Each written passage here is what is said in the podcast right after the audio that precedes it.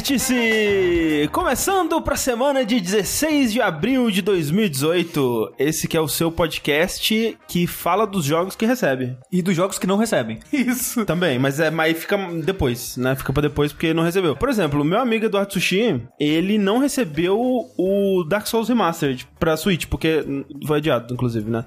E vou receber o guia do Remastered porque eu sou trouxa e já anunciaram. O Epic lembrou, por sinal. Olha aí. Tá trabalhando no guia do Dark Souls 1. Mas é bom que você, tipo, porra, vou E, dar um né? dinheirinho pro Epic lembrou aqui, né?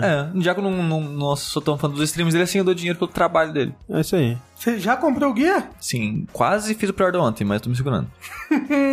e também temos aqui o Rafa, Olá. que não recebeu o jogo Fã Berrento 2018. Ah, acho simulador de como ser um fã barulhento e irritante. Eu acho que esse jogo é pra você, Sushi. Que- não, mas eu recebi esse jogo. É, Eita. ah, é é, verdade. O Sushi foi quem recebeu esse jogo na alma. É, só antes que as pessoas começam a achar, ah, a gente não tá falando de um ouvinte nosso. A gente foi num lugar que tinha uma pessoa muito escandalosa. É e verdade. uma pessoa muito escandalosa que sentou do lado do Sushi e o Sushi estava visivelmente incomodado com a pessoa. Eu queria que a câmera que tava filmando o público me filmasse. Tipo só pra Office. ver o desgosto. É. Tipo, O Sushi olhar pra câmera assim. Só, só falta olhar pra câmera. Mas quem tá aqui hoje também é a Mel, Eu? que não recebeu o novo Naruto da Telltale. que loucura. Olha só, a junção olha. é uma junção perigosa, porque Tail, comecem. mas é Naruto. É, e aí? Mel, Isso é Naruto, fi... isso, é- isso é- é Naruto. E se a Telltale fizer um jogo Naruto? Vou jogar. Não vai? Não, meu amor pela Telltale não é tão grande assim.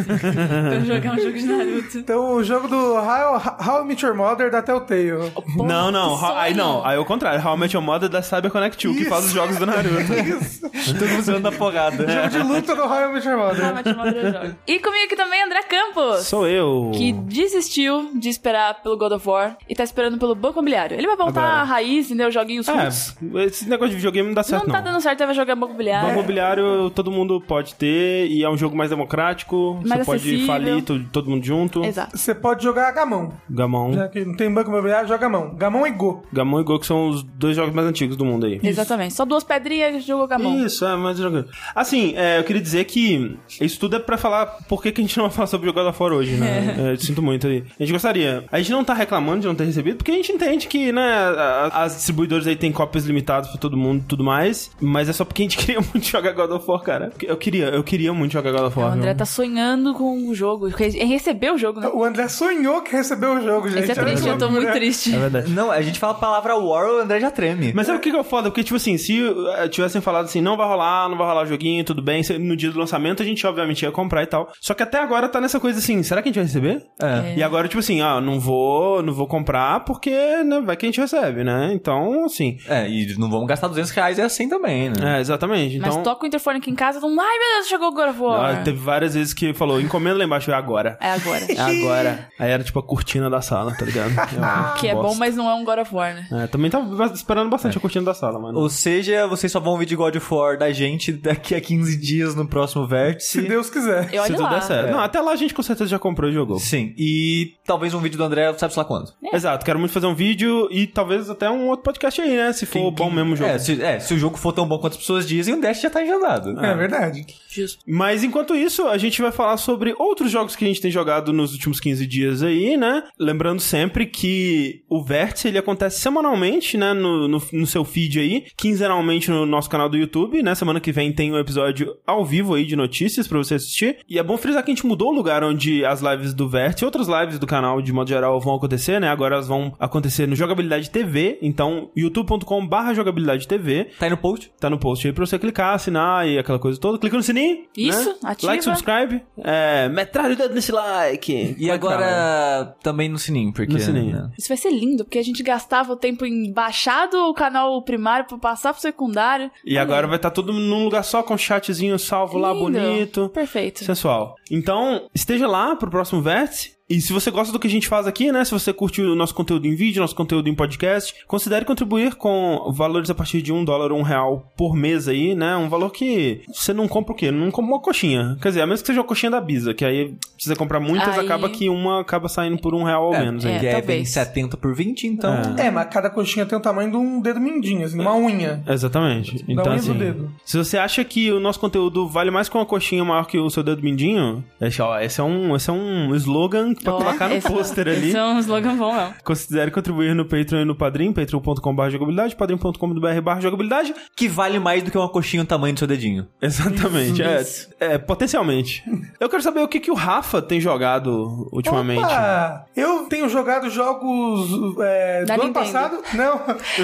Sim, Por também. incrível que parível, é os jogos antigos. E um desses jogos, apesar de estar brincando que ele é antigo, a proposta dele é a de justamente ser um jogo fidedigno à era 8 bits. Uhum. Né? Não só no gráfico, não só na música, mas também na complexidade do jogo, sabe? Do que o jogo pode fazer ou não. É, o nome desse jogo é Alva's Awakening. Ele é um jogo bem bonitinho, ele tem bem assim a cara dos jogos de Nintendinho Master System. E ele é um Metroidvania. Você é uma menininha de gorro roxo que tem um cajadinho e você usa esse cajadinho pra bater nos monstros. E você tá nesse mundo que tem um, um mago maligno e você tem que derrotar ele. É, é bem simples a plot. Antes de você conseguir ir pra torre do mago maligno, você tem que derrotar outros quatro bosses que estão aí no mundo. E apesar da exploração dele ser um pouco mais fechadinha no começo, tipo, o primeiro boss é o primeiro boss pra todo mundo. Você não pode ir pra qualquer lado. Depois, acho que do segundo boss ele já abre, tipo, você pode fazer o, o terceiro, o quarto na ordem que você quiser. Tem outras coisinhas e outras áreas, assim, pra você explorar. Ele não é completamente Metroidvania. As dungeons dele são um pouquinho mais fechadas, sabe? Tipo, no, no Metroidvania as coisas são muito ligadas, né? Muito inter- inter- interconectadas. Agora, quando você entra numa área, tipo, se você já tem o o poder necessário pra atravessar aquela área, tipo, é uma área com água, se você já tem o poderzinho necessário pra passar pela água,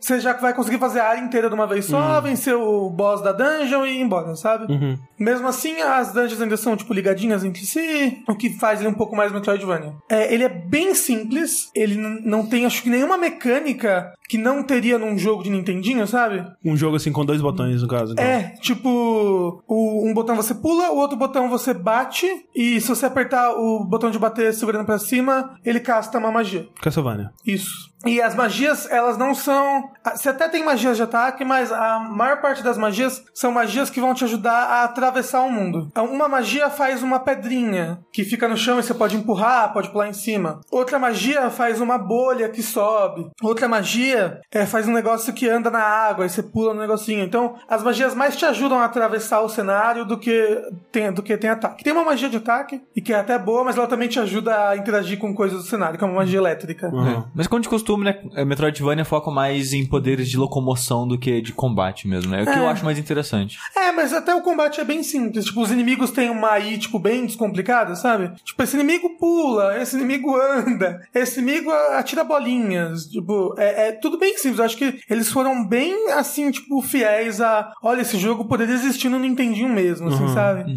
Obviamente eu não sei se tecnicamente tudo que tá ali dava pra existir no Nintendinho. Provavelmente não, coisa de tipo quantidade de sprites na tela, esse tipo de coisa, eles talvez eles É. burlem um pouco, né? É, tipo, eu não sei, tipo, se o Nintendinho conseguia reproduzir aquela cor roxa do Aham, casaco da menina, sabe? Não, Sim. não sei isso direitinho, mas, tipo, Parece. você compra, sabe? É. Parece. Ele, ele é um jogo bem gostosinho. A minha maior crítica a ele, eu acho que ele, ele tem um salto de dificuldade muito grande nos chefes. Eu cheguei no, no terceiro chefe e eu, tipo, caramba, eu não vou conseguir nunca vencer esse bicho. Ele é muito forte.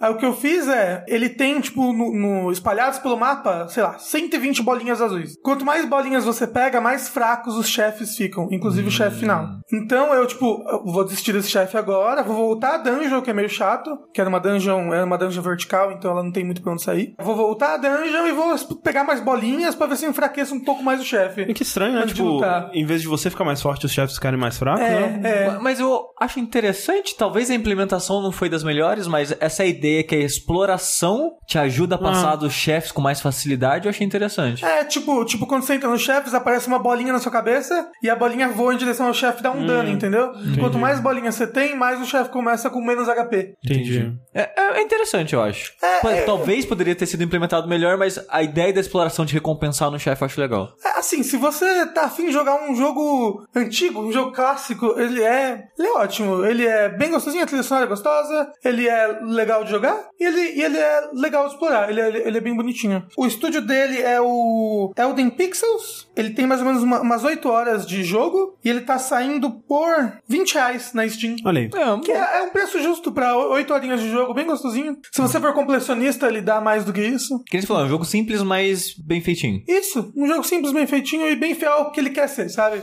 Ele quer reproduzir um jogo da época, ele reproduz isso bem. E de Legal. uma maneira bacana. Always Awakening com W, né? A-L-W-A. É, a Awakening. LWA. Falando de jogo simples, então, já vou puxar o primeiro jogo que eu vou falar hoje, que é o Kukel. Cu de quem? Eita. Sabia? Ah, Aí fala, né? No linha quente não fala.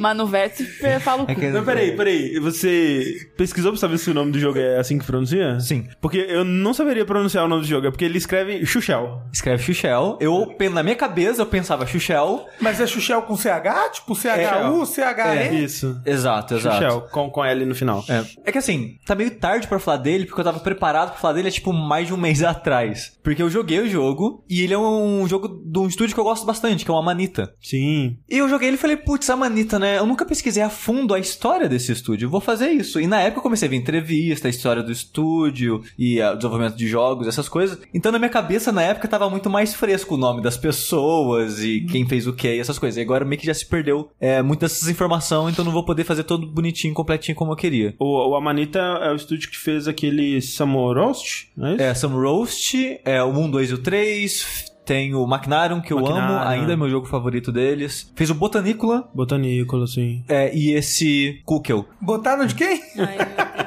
É, e esse Botanícola é importante dizer agora, porque... Porque assim, o estúdio, ele foi criado por um cara, eu já esqueci o nome dele, peço perdão. João. O João, vamos dizer lá, o João. Ele foi lá, fundou o estúdio, que começou de um projeto de faculdade dele, o Summer Roast é um projeto TCC dele. Aí ele foi crescendo e foi trabalhar com cinema e fez jogos e tal, acabou voltando pro estúdio e focando mais em jogos. E na produção do Maquinarium, ele contratou um cara pra fazer aqueles balãozinhos de conversa do Maquinarium. Ah. Pra quem não jogou, o Maquinarium não tem diálogo. Quando um personagem vai meio que se comunicar com outro, aparece um balãozinho de diálogo em cima da cabeça dele e uma animaçãozinha acontece explicando o que, que ele tá falando. E o cara que ele contratou pra fazer essas animaçõezinhas, ele falou: pô, já tem uma ideia de um jogo, hein? O que, que você acha? O cara, olha, legal, vai lá e faz aí. Se vira aí.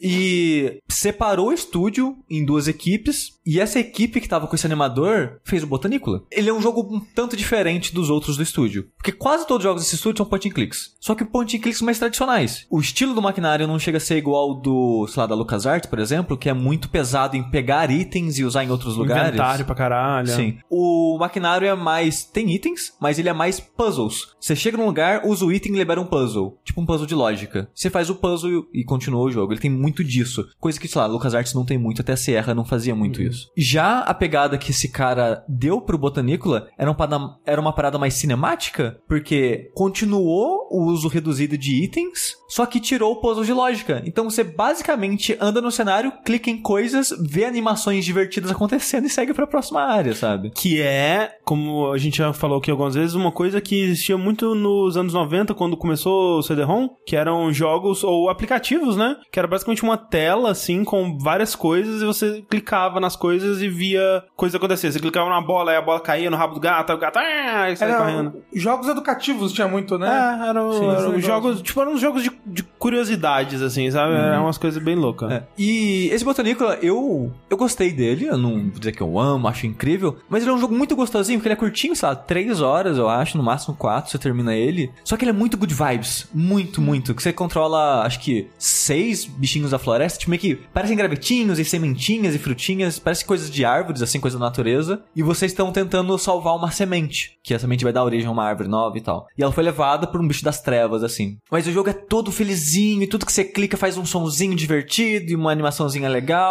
Ele é um jogo que é gostoso de tá ali e jogar ele e tal. Não vai mudar sua vida nem nada, mas é divertido. Aí eu consigo ver muitas crianças se divertindo também pelo, pela simplicidade dele, pela maneira que ele é carismático e tal. Depois desse jogo, o estúdio lan- lançou o Summer Roast 3, que era um jogo de point and click mais tradicional deles. E na verdade o Botanícola é até para preencher buraco enquanto o Summer Roast não saía, porque o Summer Roast ficou acho que 5 anos de desenvolvimento, uma parada assim. Aí, entre o próximo projeto deles, que estão trabalhando acho que em três projetos no mesmo tempo agora. Caramba. Eles lançaram outro jogo pequenininho, que é esse Kukel, que é o outro jogo do cara que fez o Botanicula, seguindo essa linha do Botanicula de interação. Vamos fazer um jogo de point and click, entre aspas, mais focado em interação e entretenimento, assim. Porque o jogo, ele é mais separado ainda da fórmula de point and click, porque ele não tem um lugar que você viaja, eles são telas fixas. É meio que um jogo de sketch com point and click. Acho que é a melhor maneira de pensar nele. Ele é não um o sketch de gênero. comédia? Não o gênero de pornô.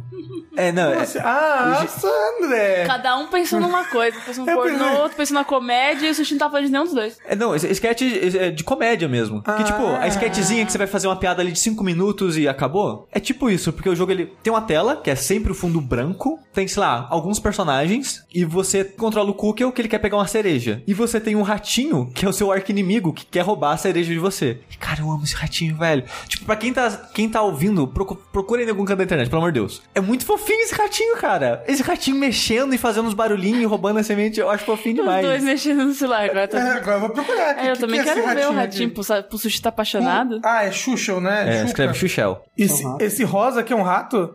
Eu chamo de ratinho. Não, é um porco espinho. O que é o que seu coração decidir. É um Metroid de olhos.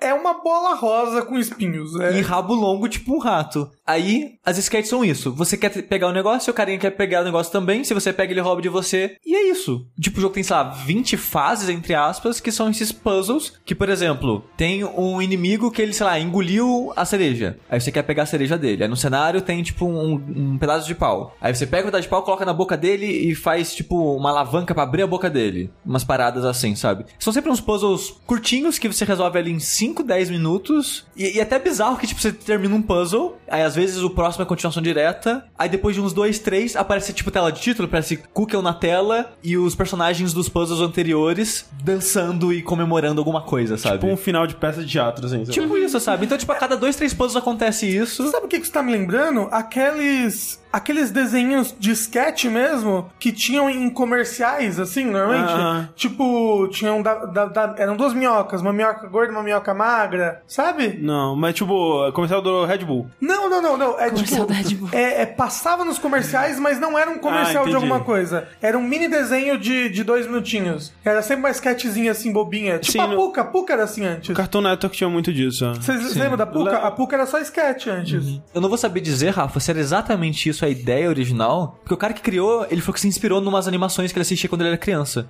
Talvez nessa pegada de coisas rápidas, assim. E por causa do formato, o jogo ele é bem curtinho, acho que duas horas, uma hora e meia eu terminei ele. Mas assim como o Botanícola, você não tá lá pelo desafio ou pela quantidade de conteúdo, você tá ali pelo... Pelo fio. É pe- pelos sentimentos que o jogo vai te passar, porque é um joguinho engraçadinho, é divertidinho, você vai se sentir confortável jogando. Ele é bonitinho, né, também, pelo que eu vi ali. Sim, sim, é, ele é bem carismático, ele é muito carismático. Nos sons, eu, uma coisa que eu adoro nesse estúdio são sons. Que normalmente é tudo feito por voz. Eles não usam sono, sonoplastia de objetos e coisa assim. Então muitas vezes é tipo som de explosão, é alguém fazendo psh com a boca, sabe? Só que eles fazem de uma maneira que é tão. parece tão inocente, fofinha e divertida, sabe? É meio mágico, igual, sei lá, Disney é mágica ou Ghibli é mágico, sabe? Então, cara, se você tem um filho novo de uns 6, 8 anos aí, uma criança que ainda consegue se divertir com essas coisas mais simples, cara, eu recomendo muito você jogar acompanhado dela e se divertir junto, assim, que eu acho que é um jogo muito bom pra isso. Ou se você tem um coração de criança. Ah, o sushi é muito Sim. pai mesmo, né? Ele joga é jogo de pai. pai que já é coisa pras crianças. A gente já declarou que você é o pai da casa. Assim, é um jogo que eu jogo mais porque eu gosto do estúdio. E eu quero jogar meio que tudo que eles fazem pra ver como o estúdio tem evoluído e mudado e tal. Mas é um jogo que é mais focado pra isso, eu acho, sabe? Pra jogar com crianças e esse tipo de coisa. Kukel. Kukel. Do, da Amanita. Falando em jogos com mecânica simples, então eu puxo um aqui que eu também joguei há algum tempo e eu devia ter falado dele antes, mas né, agora que faltou o jogo aí, eu vou falar do Florence, que é um jogo que ele saiu inicialmente pra iPhones e mais recentemente saiu para Android também. Então ele tá disponível aí pra todas as galera, mesmo se você tem um Windows Phone, né? Porque aí realmente. Não, não, é, não é uma banda isso daí? Não, tem Florence and the Machine, Florence que é uma. the Mas são duas bandas, Florence and The Machine. Não, é Ah. que Florence é o nome da moça, né? E aí É? a Machine Quem é. que o- é? Que Machine e as que é pessoas as da pessoas banda. da banda. Não, mas o que, que é Florence? Ah, é um nome? É um nome nome, próprio? é um nome próprio. Florence é um nome próprio? Sim. É. Ah, sei lá, não sabia. Tanto que o jogo chama Florence porque é o nome da pessoa. é o nome da protagonista. ok. É, você. É Florência. Então. Isso. Você acompanha essa menina Florence, que ela é uma de descendência oriental, é, mas eu acho que ela mora na Austrália, alguma coisa assim. E ela deve ter, sei lá, uns 20 e poucos anos, assim, 23, 25 anos no máximo aí. E você acompanha a vida dela. É... Pagando boletos. Pagando basicamente isso. No começo do jogo, é basicamente ela tá vivendo a vida normal dela, acordando, né, com o despertador, aí ela vai pro. pega um, um trem pra ir pro trabalho, e aí ela tá no trabalho, ela trabalha com coisas que envolvem matemática, e você vai acompanhando esse dia a dia monótono dela até ela encontrar um, uma pessoa especial, uma- um, gra- um grande amor aí na vida dela. E é um jogo bem simples, assim, de clicar nas coisas, né, de, de- de celular ali, você vai clicando na- nas coisinhas, e as ações que você vai fazendo é, são pra reforçar essa coisa da, do cotidiano, do dia a dia dela, especialmente nesse começo, né? Então você começa, o despertador tá tocando, você vai clicando no despertador pra ela apertar pra ele parar, e aí ela tá escovando o dente, você aperta pra trás e pra frente, assim, pra ela fazer a escova de dente na boca dela. Aí ela tá no, no trem, aí ela tá mexendo no celular, aí você vai, vai passando várias fotinhas, você escolhe qual que você quer dar favorito, qual que você quer dar RT, sabe? Esse tipo de coisa assim. É, aí no trabalho, você vai fazendo as continhas lá, você tem que. Ah, isso aqui 3 mais 3 é 6. Ih, já complicou o né? jogo pra mim. São vários minigamezinhos, assim, bem simples, que estão lá pra reforçar essa coisa da, da, né, do, Do cotidiano. do cotidiano e tal. Até que ela conhece um violoncelista, eu acho que seria essa a palavra. Violonceleiro. Violonceleiro. e os dois começam a conversar, né? E a sair, e eventualmente vão se apaixonar assim. E aí as mecânicas estão lá pra ref- reforçar também essa sensação de conhecer uma nova pessoa e de estar interessado nessa pessoa e de se apaixonar por essa pessoa. Então, por exemplo, uma coisa que eu acho muito legal, quando eles vão conversar pela primeira vez, ele fala alguma coisa, né? E aí mostra um balãozinho colorido assim saindo da boca dele. E aí você tem que dizer algo em resposta. E o jeito que eles representam isso é que tem um balão vazio e aí várias peças de quebra-cabeça que você tem que montar o balão com essas várias peças. Tipo, umas Legal. seis, oito peças assim. E à medida que vocês vão conversando, vão pedindo menos peças, né? Pra mostrar que vai ficando mais natural, sabe? A, a conversa. Você vai começando a ficar menos nervoso, assim, o que, que eu vou falar, o que, que eu vou falar, e vai ficando tipo, ah, só puxa. No final você tá puxando uma peça gigante, assim, colocando, sabe? Então é, é bem legal como que eles é, representam isso. Só que assim, a história pode parecer uma história sobre, olha, o, o amor da vida e tudo mais, só que ela é mais complexa que isso, porque o grande lance da Florence é que, é, e isso mostra em umas cenas de flashback, assim, que são bem legais, que ela tinha um interesse por algo mais artístico, assim, ela queria, quando ela era criança, né, ela gostava de desenhar e pintar e tudo mais, e talvez ela tivesse seguido por essa carreira se não fosse a pressão da família, essa coisa toda. E ela começar a encontrar e sair com esse cara e namorar e eventualmente se mudar com ele, ela ajudando ele a perseguir o sonho dele de se tornar um violoncelista, acaba que ele ajuda ela também a tomar um pouco de coragem pra correr atrás do, do- desse sonho dela também. Então, é muito um jogo sobre relacionamento, sim, mas menos sobre o relacionamento em si, mas sobre como que outras pessoas afetam a nossa vida e, tipo, o impacto que elas deixam na nossa vida. Então, ele é um jogo bem simples e bem rápido, né? Você termina ele, sei lá, em uma hora, talvez um pouco mais que isso, com mecânicas super simples, mas que estão lá sempre muito bem contextualizadas, sabe? Então, por exemplo, quando ele se muda pro apartamento dela, ele tá trazendo as caixas dele, né? Mostra uma estante com todas as coisas dela, né? Tipo, fotos da família dela, umas decorações meio orientais, assim e tal, e uns livros, e uns LPs, uns, umas coisas loucas assim. E não tem espaço pra nada dele. Então, você tem que decidir o que que você vai guardar pra colocar suas coisas e o que que, o que que você vai deixar dela, o que que você vai mudar. Tipo, é uma coisa simples, mas que mostra tipo, ok, agora os dois estão morando juntos, tem que ter um, um jogo aí de, tipo, o que, que a gente vai fazer? Como que a gente vai adaptar esse, esse lugar que era de uma pessoa só e agora vai ser de duas pessoas, sabe? Por exemplo, tem momentos onde eles vão ter, tipo, a primeira discussão deles, a primeira briga, né? E aí volta esse esquema dos diálogos com balões, né? Só que aí, em vez das pontinhas do quebra-cabeça serem retinhas, né? Elas vão ficando pontudas, né? Pra mostrar que, tipo, são palavras mais agressivas e, São e palavras que machucam. palavras que machucam, né? E você vai escolhendo essas palavras pontudas pra dizer e tal. Não tem God of War! Não faz assim quando é chora. Ele é um jogo muito bonito, a arte dele eu acho incrível. Inclusive, eu acho que parece muito algo que o Bruno desenharia. Ah, que bonitinho. É, os minigames eles são super simples, né? não vai ter nada que vai exigir raciocínio ou, ou nada que vai te agarrar por dificuldade. Assim, é só um jogo narrativo pra você ir seguindo e, e acompanhando a história. É uma história que ela é contada totalmente sem palavras, assim, é só pelo visual e pela, pelas mecânicas do jogo. Então, eu acho que nisso ele se sai muito bem. O Sério? Florence eu terminei terminei ele bem emocionado, assim, tipo, quase. Assim, é, é assim, muito difícil de eu chorar. Tipo, esse é um problema na minha vida, inclusive. Eu queria, eu queria chorar mais, inclusive. E se você quiser, eu te ajudo. Pode deixar. Não tem God of War.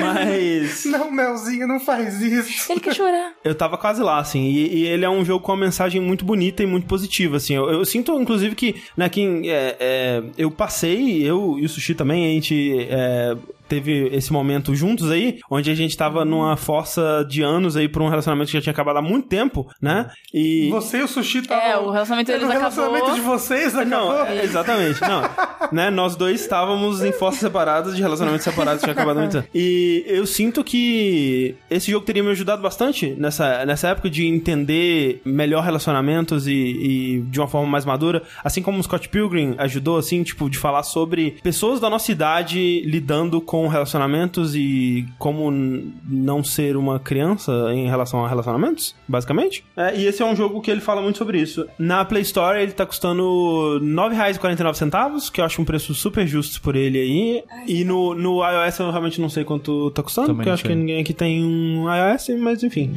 É, Florence, recomendo. Então, esse jogo que eu joguei, eu não sei se algum, alguém aqui já jogou, é o Bad Dream Coma. Não. É, parece de terror.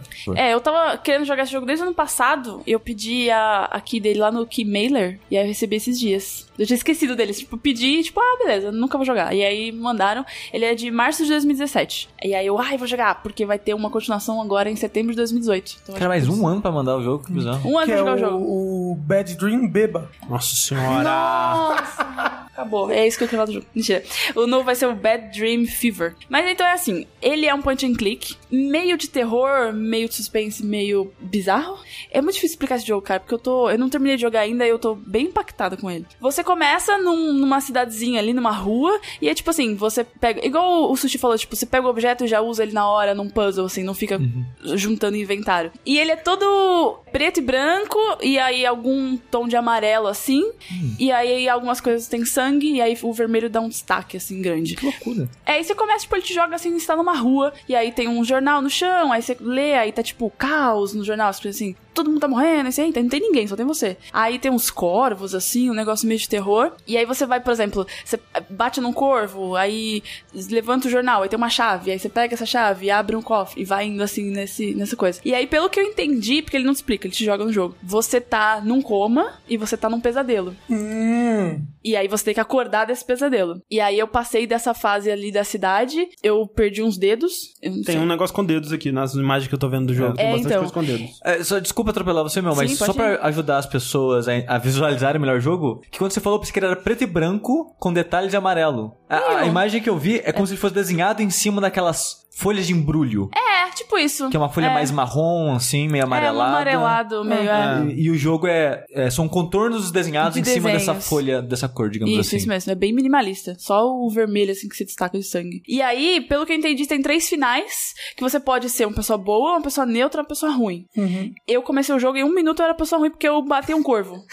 e aí vai te- eu não sabia, gente. O corvo tava lá. Eu Bichinho cliquei- lá, bichinho, Eu cliquei, Deus. aí deu um soco e matou o corvo. Eu falei, ué. Aí em cima assim tem tipo status. Aí já tá assim, bom, ruim, neutro. Aí tipo, você é o ruim. Aí eu, tá mas bom, talvez então. tem como você contornar isso e voltar mas a ser uma pessoa boa. eu- ah, eu agora Não, já, arranquei. já já eu já matei um Não. corvo, vou matar todos. Eu arranquei os dedos de uma pessoa no hospital. É verdade. Nossa Não-. Eu não sabia o que fazer. Tinha uma tesoura e tinha uma pessoa na cama. Aí eu cliquei na tesoura, cliquei na pessoa, cortei os dedos da É pessoa. realmente difícil de saber o que ia acontecer aí. Eu achei que ia cortar um fio que tava pre- segurando a pessoa na cama. Eu achei que ia libertar ela. Eu cortei os dedos dela. Mas aí eu arranjei uma cola e colei nos meus dedos que eu tinha perdido. Ah, então tá tudo bem. A Mel é meio que uma psicopata acidental. A Ela polícia escorrega. chega, 20 pessoas mortas. Ela foi sem querer, eu juro. Eu só peguei a motosserra achando que ia cortar a árvore da vizinhança, mas matei as pessoas. Isso, é tipo isso. Aí eu perdi o olho depois no jogo. Aí eu arranquei o olho do moço que tava no hospital, mas eu não Mas, sabia. mas, é- Já mas tirou o dedo, aproveita. esse que é o lance do jogo, tipo, você vai perdendo partes do corpo e pegando das outras pessoas pra substituir, assim? É, então, você não morre, mas você consegue. sof- Consegue não. Você tem o risco de sofrer danos. Aham.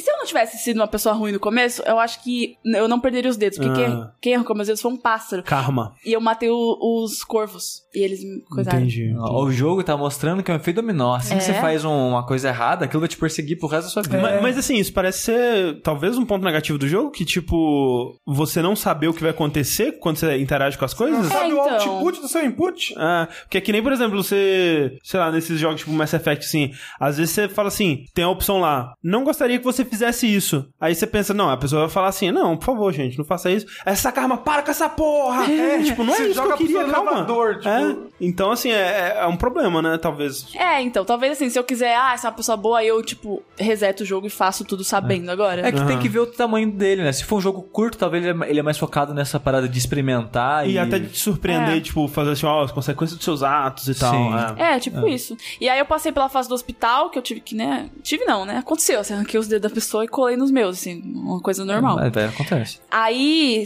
tinha também um bebê chorando. Aí eu cliquei no bebê pra ele parar de chorar, mas E na aí... motosserra, hein?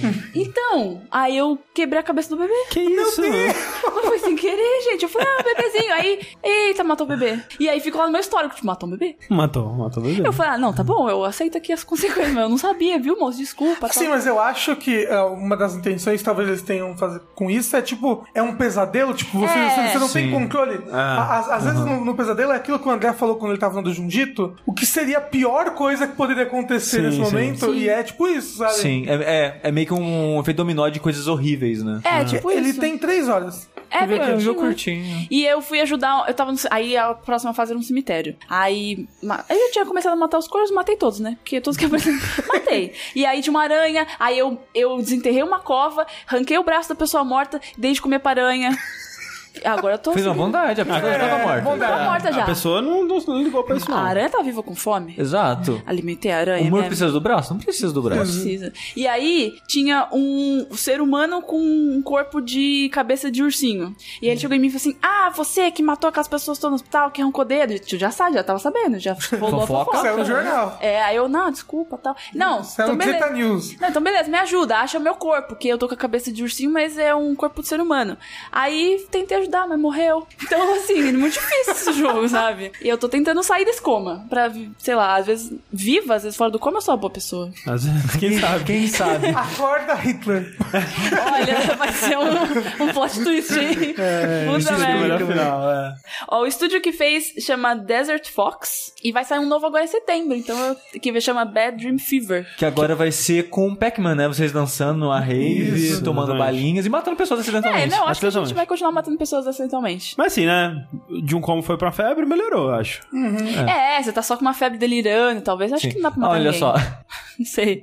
isso que você tá falando do- dos exageros e das paradas me deixou o jogo mais intrigante pra mim, sabe? Me deixou com mais vontade de jogar É, eu tô ele. curtindo o jogo. Eu não sei onde vai dar. Não, não faço ideia, assim. Você vai Sério. clicando e matando pessoas sem querer. É, Acho que a única maneira de ser bom é, é só passar. Você não fala com ninguém, só vai embora. mas é, não sei. Eu acho que não tem como. É. Tem que escolher bem onde você vai clicar ali. Ou joga de novo. Ou joga de novo. Eu não vou. Eu quero ser a Mas então, pelo que você sabe agora, por exemplo, teria como você não matar o bebê? Essa é uma pergunta que, né?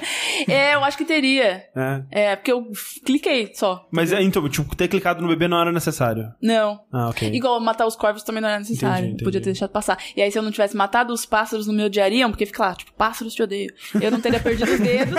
É. Os pássaros vão lembrar disso. Isso, aí não teria que arrancar os dedos do, do moço no hospital. Aham, entendi. Tem tudo isso daí. Mas agora. É tipo a vida real, né? Uma, Ah, não, agora que eu comecei Uma a ser bola de ruim. neve de, Agora eu de vou erros. ruim até o final. de erros. Mas é muito intrigante. E assim, é meio. Cho... Não é que é chocante, porque é desenho, né? Mas, tipo, o cara podre lá e. Tipo, Mas eu ah, acho que a na ideia do jogo é cara. essa, chocar mesmo, eu acho. É, um desenho assim de uma pessoa sem os olhos, com sangue. E aí, tudo, como é tudo preto e branco, o sangue dá muito Aham. Destaque. destaque, né? Então, se for um sensível de sangue aí, talvez não jogue. Talvez. E não É. clica no bebê. Não clica no Não bebê. clica no bebê. E na Steam ele tá custando R$17,99. Ah, ok. ok. É. Três horinhas aí matando o bebê. É, É um filme. Um filme. Um filme. Sabe, É, como um filme. Como tem três finais, você pode jogar os três e fica nove horas de jogo. Top. Ah, posso fazer um adendo? Pode. Falando em coisas de celular, The Room, que eu tava jogando esses dias, que eu gosto muito de The Room, O puzzle. o joguinho de puzzle, ó. É maravilhoso. Tem o. 1 e o 2 só pra Steam. Eu queria deixar aqui a minha indignação que eu quero o 3 e o novo, que é o Old Sims, pra PC. Porque eu não vou jogar no celular, me recuso. Por favor. Mas Alô? esse jogo eu acho legal de jogar ali no celular. Ah, não, cara, ele na tela. Você já jogou ele no PC, fica lindo. Aí você vira, gira o mouse, frauda. Mas eu gosto de tocar nas 360. coisinhas dele. Ah, eu acho muito pequeno, que tem umas coisinhas que você tem que olhar, muito Meu, meu dedo é detalhe. muito grande, meu dedo é muito grande. Também tem isso. Eu- Então fica aqui, você que tá ouvindo que, é, que conhece as pessoas do The Room, manda pro Steam, por favor. É, o jogo não é um filme. É um filme também, assim, se puder mandar, Uhum. Ah, não, manda. Como o tema é simplicidade, o jogo ele também é, é simples, só que é um pouco ma- mais complexo do que o Alva's Awakening, sabe? Que eu tava falando antes. O nome do jogo é Blossom Tales The Sleeping King. Ele lançou pra PC em março do ano passado e lançou em dezembro pra Switch. Eu comprei ele pro Switch. Na viagem de final de ano, né? Eu Isso, acho. na viagem final de ano eu comprei ele porque eu tava sem jogo pra jogar, que eu já tinha zerado tudo do Zelda. e aí aproveitei e comprei ele. Ele é da Castle Pixel, ele tá custando no Steam agora R$27,99. Ele é um jogo que ele é como se fosse uma homenagem a Zelda. Como é que o jogo começa? Qual é a premissa dele? Começa com um avô numa cabaninha e dois netos. É, a Lily e o menino, que eu não lembro o nome. E aí o avô fala, é, ele diz, ah, conta uma historinha pra gente. Os netinhos estão pedindo. Aí fala, ah, vou contar aquela história do menino Link, sabe? Tipo, ele fala... Começou ele- o sotaque É. padrão do Rafa aqui, ó. a historinha do menino. Tipo, ele vai contar Zelda pra eles. Aí eles falam: Ah, não, a gente já ouviu essa várias vezes, conta outra. Aí ele, ah, eu vou inventar então, né? Aí, ah, tinha uma menina chamada Lily, entendeu? Por isso que a protagonista do jogo é a Lily, que é uma menininha e ela tá num reino. E, E então, parece Link. isso.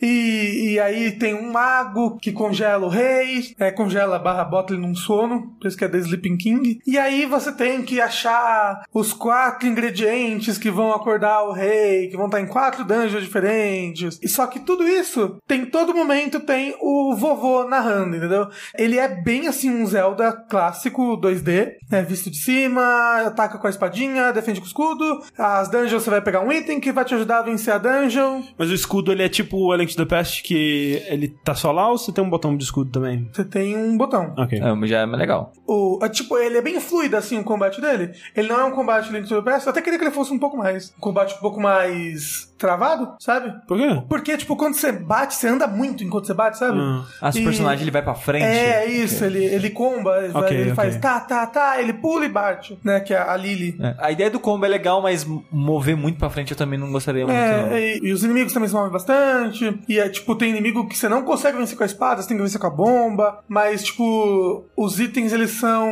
infinitos, sabe? Tipo, os. os... Eles têm uma barrinha de especial. É, eles têm uma barrinha que nem os Zelda Link Between Worlds. O que ele traz, assim, de mais novo, assim, é esse negócio da narrativa, sabe? Porque o tempo todo tem o, o vovô contando a história. E tem- ele brinca com essa coisa tipo, ah, mas não era bem assim que eu tava contando. Não, mas o que ele brinca é tipo assim. E aí ali ele chegou numa vila. Véi, quando você chega na vila, aí aparece o vovô narrando. É, não tem voz, gente, só texto, tá? Uhum. É, a ah, voz do Rafa faz. É, ah, chegou na vila, menininha. Eu eu, quero tô, eu jogar. tô o- fazendo a Mel fazendo velho, né?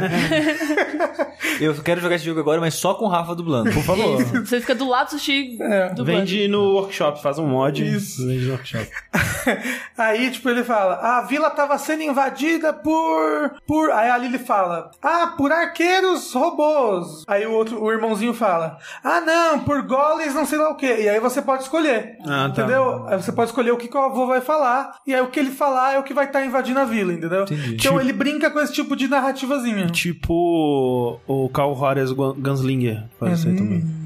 Bom, ótimo é. jogo. É um bom jogo. Ótimo jogo. É, nunca joguei. Então, tipo, o que ele vai trazer mais de novo pra essa fórmula Zelda é isso. O resto é, tipo, bem um, um Link to the Past, assim, tradicional. Como eu falei, o mesmo esquema. Dungeon, pega item na dungeon pra conseguir vencer a- o boss. O que eu vi de pessoas falando desse jogo era meio que isso, tipo, ó, é uma homenagem barra cópia de Link to the Past, mas é muito bem feitinho, tipo, não vai revolucionar o gênero, mas é divertido. Ele é bonito, ele é bem colorido. Tem uma coisinha que eu não gosto dele, mas é ultra pessoal, que tudo nele é quadrado. Tipo, ele a arte dele utiliza quadrados para as coisas. Tipo, você vai vendo uma árvore, a árvore é cheia de quadrados para representar Hum. a folha, todas as casinhas são quadradas. O seu personagem, ele é, ele é, ele é meio ele é meio um quadrado assim, Uhum. sabe? É, Esse estilo não te agradou muito. é, é tipo, principalmente nas árvores, eu ficava, "Ah, que árvore feia. Mas, mas, mas é, é bonito, no final das contas, é bem colorido, tem bastante. é, Tipo, ele não é um jogo que o Super Nintendo conseguiria rodar, sabe? Ele é um jogo de, de Ele é- PC atual mesmo, sabe? Ele tem muito. Sim, ele é bem fluidinho. Isso, ele tem muita, muita partícula às vezes, sabe? Sim, sim.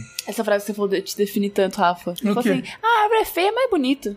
É feio, mas. você sempre é porque tem um eu sou feio, mas mas- sou bonito. Ai, meu Deus. Não, que você sempre tem, tipo, ah, o jogo tem isso. Ah, mas eu adorei. É o morde a sopra eterno. É, o Rafa tá sempre gostando de Não, alguma mas é coisa. porque eu gosto, né? Tipo, é- eu gostei do jogo. Eu não vou falar que não gostei Não, sim, só sim. por. Mas É. você sempre faz isso. Hum. Ah, porque tudo na vida tem um lado bom e um lado ruim. Olha sabe? Olha aí, ó. Ficou Tipo, o lado ruim desse jogo é que ele não inova em nada. O lado bom é que ele é um bom jogo. Ele é divertido, colorido, bonito. Mas olha só, sabe um jogo que não inova, mas ele faz tão bem tudo que ele faz que alguns diriam que foi o melhor jogo de 2017? Esse pessoal aí não sabe o que tá falando, não. Eu Esse também pessoal acho absurdo. Não. Hollow Knight? Não. Não, que isso. isso? Ninguém gosta desse jogo, não. Não. Eu falei, ele, ele é uma carta de amor a Zelda. Se você gosta de Zelda, de Zelda tradicional, tá com vontade de jogar um, tá aí. Ele Você já é jogou aquele Ocean Horn? Já, joguei. Eu, não, eu não curti muito na Não época, gostou? talvez se eu jogasse hoje eu ia gostar mais. Eu tava meio Não. tipo. O é, 2 ainda não saiu, né? Que Não. Tá tipo um Zelda 3D agora. Rafa, quando você crescer, você vai ser o vovô que vai contar a história de Zelda pros seus netinhos? Com certeza. Aí o Link foi lá e matou o Ganon. Mas de novo, vovô. É, ele matou umas 17 vezes, meu filho. Você se Aí depois que ele prepara. matou, ele pegou 800 pedaços de cocô de ouro. Isso.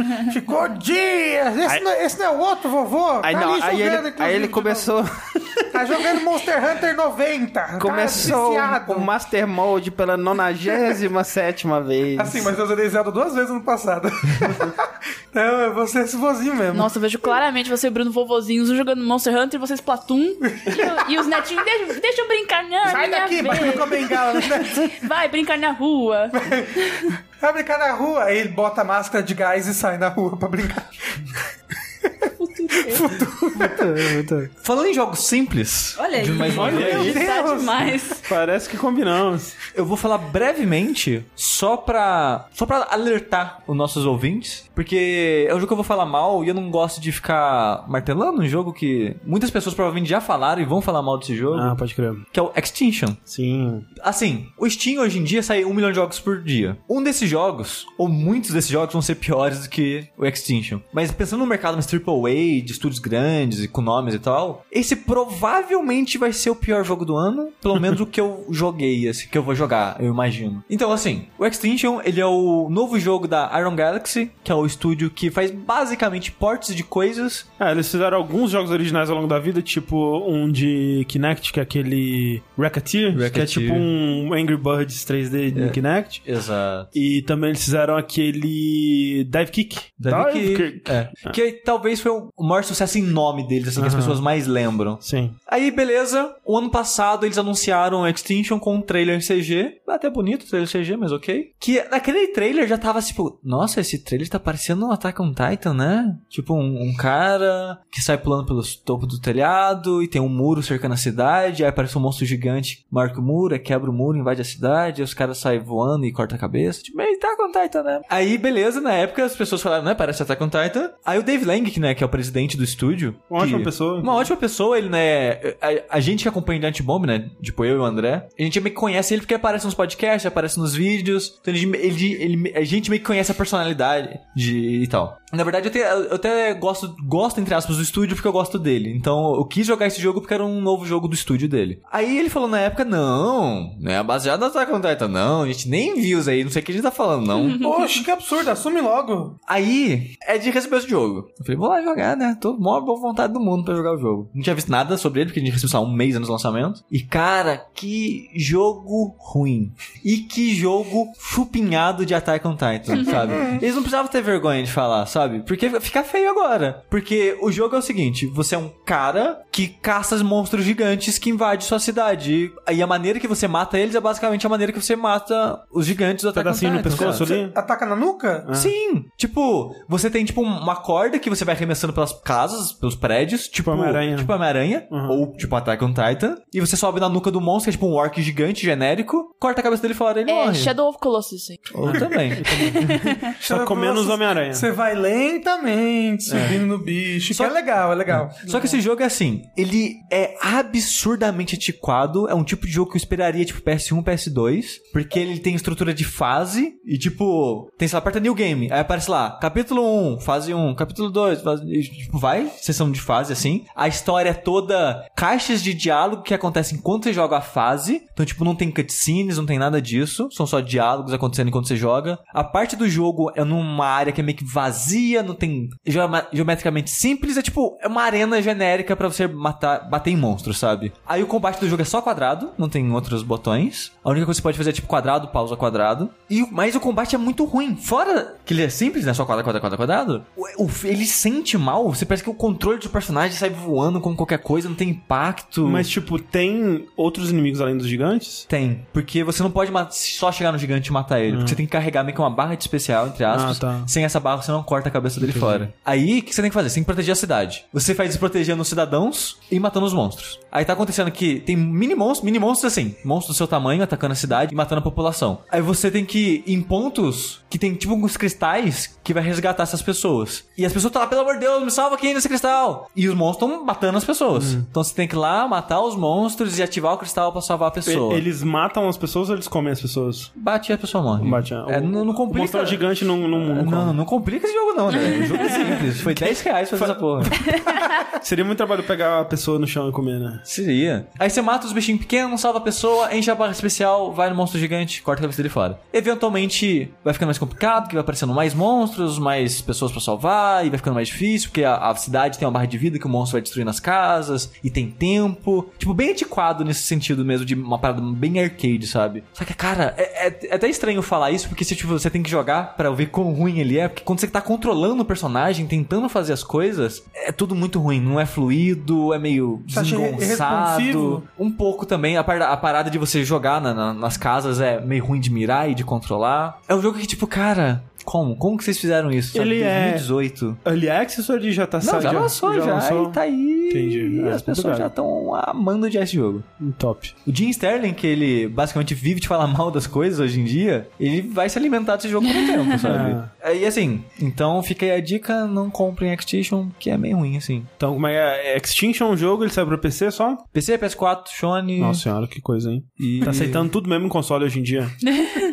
Mas é estranho, né? Que, tipo, conceitualmente, um jogo de Attack on Titan é legal. Inclusive saiu um recentemente, né? Que foi É. bem recebido até. Tipo, eu não sei se o jogo ao longo dele ele se sustenta, né? Mas pelo menos a primeira impressão, assim, mecanicamente, né? As primeiras coisas que você faz são bem legais, assim. O, o- eu não sei quem que desenvolveu, mas foi o, o, o último jogo do Attack on Titan que saiu aí. O que saiu anterior também foi elogiadinho pra época, que é meio que um Musou com gigantes, Aham, né? Então aham. muda o ritmo de como funciona o jogo. É, porque assim, quando você pensa assim, ó, ok, é um- é, o que, que é um jogo do Attack on Titan? É um jogo do Homem-Aranha com Shadow do Colosso, basicamente. É, e isso, porra, isso é legal, sabe? Você pensa assim, tem É, mas, mas é potencial. um Shadow of the Colossus com um ataque só. Porque você tem que matar o gigante num ataque só. Sim, mas aí ele põe outras mecânicas, É, é. né, pra tem dificultar isso. Exato, você tem ou fazer, ser muito gostoso de fazer É. isso, se movimentar pela cidade e atacar os monstros. Isso. Uhum.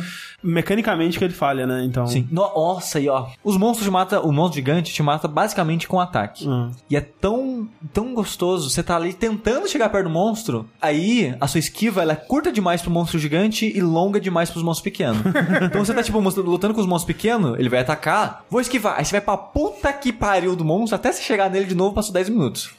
Só que pro monstro gigante, pro tamanho do tapa dele, a sua esquiva não é grande o suficiente. Então meio que não faz nada contra os monstros gigantes. Aí, frame. Aí você tá tipo, voa até o monstro gigante. Ele, tipo, balançou o braço assim na sua direção, você morreu. Top. Ah, tipo, morte não tem muita punição no jogo, mas é, tipo, muito escroto, sabe? Mas, assim, assim, não é só um jogo ruim, não precisa jogar não, gente. Extinction para PC, PS4, Sony. E não saiu pra Switch, mas vai sair. Eventualmente. Aí quando dizendo. sair, você não joga. Isso, não joga também. Pronto. Agora falando do jogo que eu queria falar mais mesmo, que foi um jogo que me surpreendeu até, é o Magic Arena. Que no caso é uma versão digital do Magic the Gathering. E esse não é simples. Esse não é simples, ele é bem complicado. Uma das coisas que eu não tava gostando dele a princípio, porque assim, né, o jogo ele tá atualmente em closed beta. Você pode ir lá no site, vou até deixar o link na descrição, colocar seu e-mail lá e torcer pra eles mandarem um beta pra você. Mas quando eles anunciaram essa versão, já anunciaram com streaming, faz- mostrando umas paradas assim, eu, pô, uma versão de Magic mais dinâmica, né, que bebe um pouco do Hearthstone na parte do dinamismo do jogo. O jogo em si é as mesmas cartas, as mesmas coisas, as mesmas regras do Magic de papel, né, o jogo de carta de papel. Mas eu falei, pô, interessante, quero ver como é que tá isso. Eu me inscrevi no beta, acabei recebendo quando era alfa ainda, e cara, tava muito alfa. Esse que é o negócio, tipo, a interface meio que não existia, a- a- tipo, não, não tinha um designer fazendo a interface, sabe? Era, era Não, uma parada é- bem de programador. É a interface da engine, provavelmente, sabe? Sim. O jogo tinha as cartas avulsas lá, mas tipo, não tinha deck pronto. Então,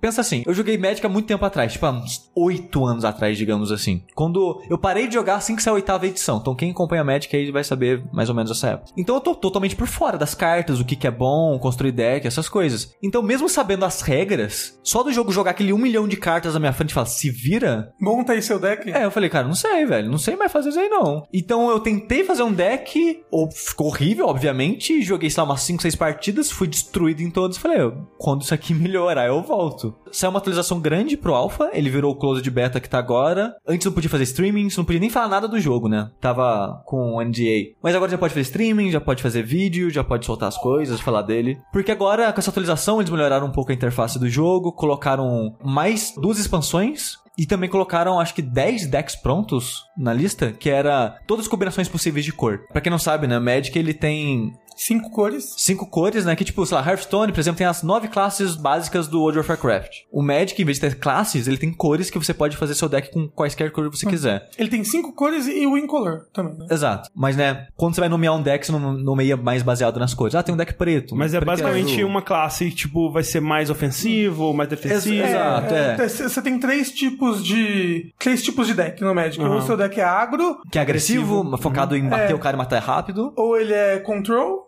que é um deck de controle, é um deck de resposta, né? Sim, é um deck bem lento que você tá lá pra impedir o seu oponente de jogar. Até você conseguir jogar. Controlar Exato. a mesa, né? Isso. Exato. E E, tem- você, e você tem um deck de combo. É. Que, que normalmente é tipo. Ele, ele é um deck mais mecânico, sabe? Tipo, Sim, tipo ele Exódia. É, é, isso. Ele é um deck do Exódia, vai. É, seu deck, ele é, sabe, por exemplo, é muitas cartas que faz você comprar muitas cartas pra chegar no seu combo logo. Todo mundo, tipo, fala do Exódia e tudo mais. O Exódia, ele é uma, uma combinação que você faz com o quê? Nove cartas? Cinco. Cinco cartas? Mas é do Yu-Gi-Oh! Não é do Magic, pelo amor de Jesus. Sim, sim, sim, sim. Tipo, tem alguma coisa parecida com isso no, no, no Magic? O que, que seria o Sim. equivalente? Assim, não tem, não tem uma carta que nomeia. Junta essa e essa e essa, você ganha. Mas Ah, tá. O Exódia, tipo, se você conseguir fazer, É, você o ganha, Exódia, se você botar os cinco na mesa, você ganhou o jogo. É, que o Exódio são cartas que são tipo o rosto, o braço, a perna Ah, do Exódio. sim, sim, sim, você junta cinco, você forma ele inteiro, ganhou o jogo. Não tem nada parecido com isso no Magic. Não. Não, mas você tem cartas que, tipo, você não pode perder o jogo. Ah, Entendeu? caralho. Você tem cartas muito Não, é, loucas. a- assim- Magic é muito legal, porque pela loucura das coisas. É, eu vou chegar nesse ponto que, tipo, eu passei muito tempo jogando Hearthstone e agora eu voltar pro Magic eu obtive um impacto, né? Mas falando, tirando essa dúvida do André antes, tem essas cartas que não, o Rafa falou, tem um anjo, que eu esqueci o nome dele agora, que era basicamente isso. Ah, o texto da carta era: com essa carta em jogo, você não perde, seu oponente não ganha.